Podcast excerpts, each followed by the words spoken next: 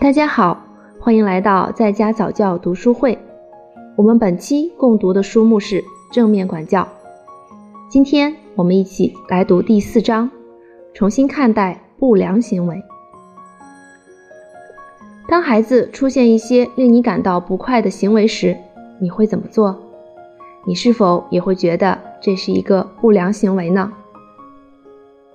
当我们重新来看待不良行为，不再把责任感等同于责难或羞辱时，其结果对孩子和大人都是令人鼓舞的。当你认识到在你的孩子或学生的不良行为中，你也有份时，你就能知道该怎样改变你的行为，而帮助孩子改变他的行为。我们先来一起看一下什么是不良行为。当你仔细观察时，你就会发现。所谓的不良行为，无非是缺乏知识或意识的行为，缺乏有效技能的行为，以及发展适宜性行为因失望而产生的行为，或者因为一个偶然事件导致我们转向受原始脑操纵的行为。此时，唯一的选择只有全力争夺或退却，而无法沟通。大多数时候，小孩子做出的只是。与其年龄相称的行为，而不是不良行为。许多父母和老师对人类行为以及儿童学发展了解的不够，就把孩子年龄相称的行为当成了不良行为。例如，一个蹒跚学步的孩子因为淘气而受到惩罚，而这个年龄的孩子的大脑还没有发育到能领会大人的要求的程度，所以。当看到那些蹒跚学步的小宝宝受到暂停的惩罚，而他们还不具备理解因果关系的能力时，真是让人感到心碎。听上去好像简尼尔森博士是在主张父母和老师对孩子的发展适应性行为完全放任不管，哪怕那些行为不能为社会所接受，通常被称为不良行为。事实上，简尼尔森博士的意思是，父母和老师都是成年人。既然我们要孩子学会控制自己的行为，我们就应该学会控制我们自己的行为。有了这种意识，我们就能够成为对自己的行为负责的人，并且将我们的行为转化成鼓励孩子的行为改进，并且又不损伤孩子的自我价值。正如鲁道夫·德雷克斯反复说的那样，一个行为不当的孩子是一个丧失信心的孩子。德雷克斯发现，当孩子们丧失信心时，他们会为自己选择四个不恰当或者错误目的。之所以称为错误目的，是因为这些目的建立在怎样获得归属感和价值感的错误观念之上。那么，这四个错误观念到底是什么呢？我们来挨个说一下。一、寻求过度关注。错误观念是，只有在得到你的关注时，我才有归属感。二、寻求权利。错误观念是，只有当我说了算，或至少不能由你对我发号施令时，我才有归属感。三、报复。错误观念是。我得不到归属，但我至少能让你同样受到伤害。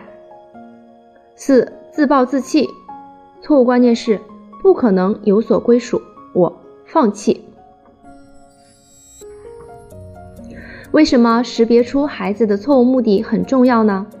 因为了解孩子的错误目的和错误观念，有助于你采取最有效的行动，来帮助孩子达到他们的真正目的。就是获得归属感和价值感。在这里，请注意“鼓励”这个词，这很重要，因为一个行为不当的孩子就是一个丧失了信心的孩子。这种信心的丧失来自于其失望的信念，以及没有归属感和自我价值感。这种信念是以事实为依据，还是以孩子的感受为依据，并不重要。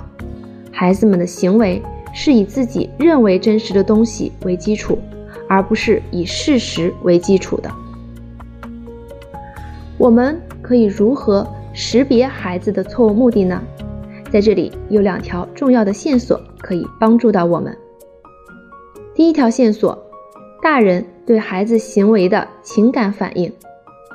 第二条线索，当你要求孩子停止其行为时，孩子的反应。这些线索能帮助我们解码，让我们知道孩子的行为真正想要说的是什么。一旦大人真正懂得了一个行为不当的孩子是一个丧失信心的孩子，他们就会乐意去想办法鼓励孩子。鼓励是改变孩子行为最有效的方法。一个受到鼓励的孩子不需要行为不当。鼓励并不像很多人相信的那样是对不良行为的奖励，不是的，鼓励会消除孩子对不良行为的需要。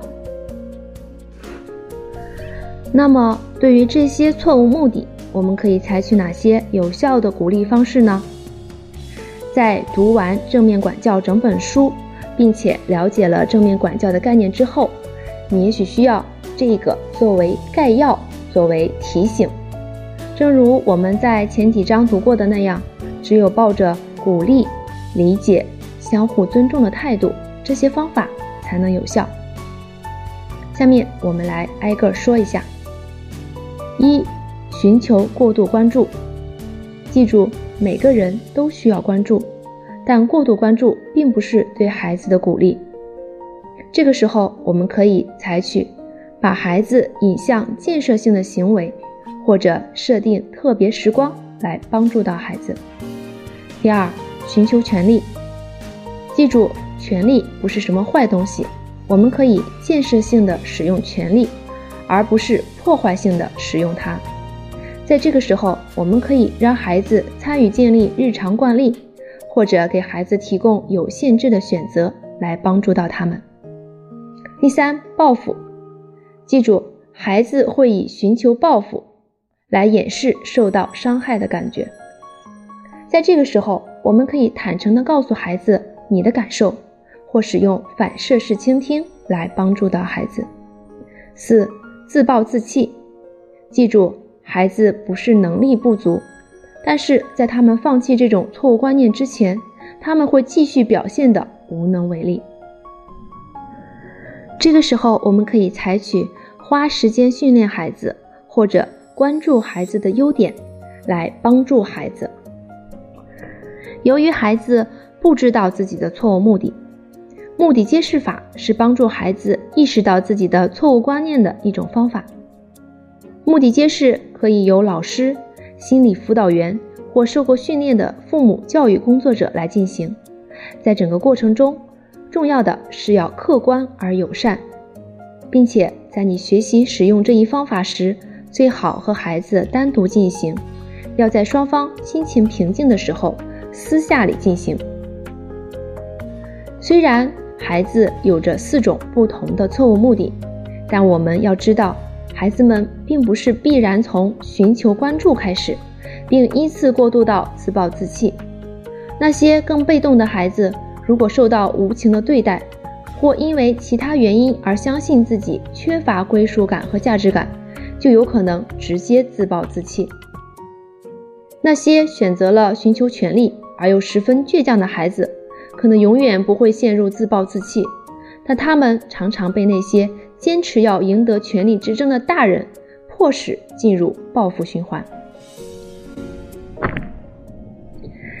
简尼尔森博士在书中举的史密斯太太的例子，就向我们很好的说明了这一点。当然，也会有一些例外。